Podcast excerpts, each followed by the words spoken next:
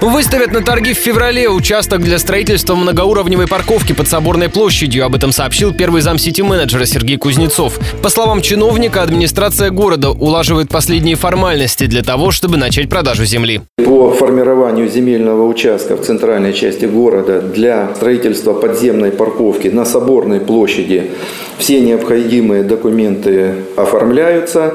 И к февралю этот участок будет готов в феврале этот участок будет готов, чтобы выставляться на торги.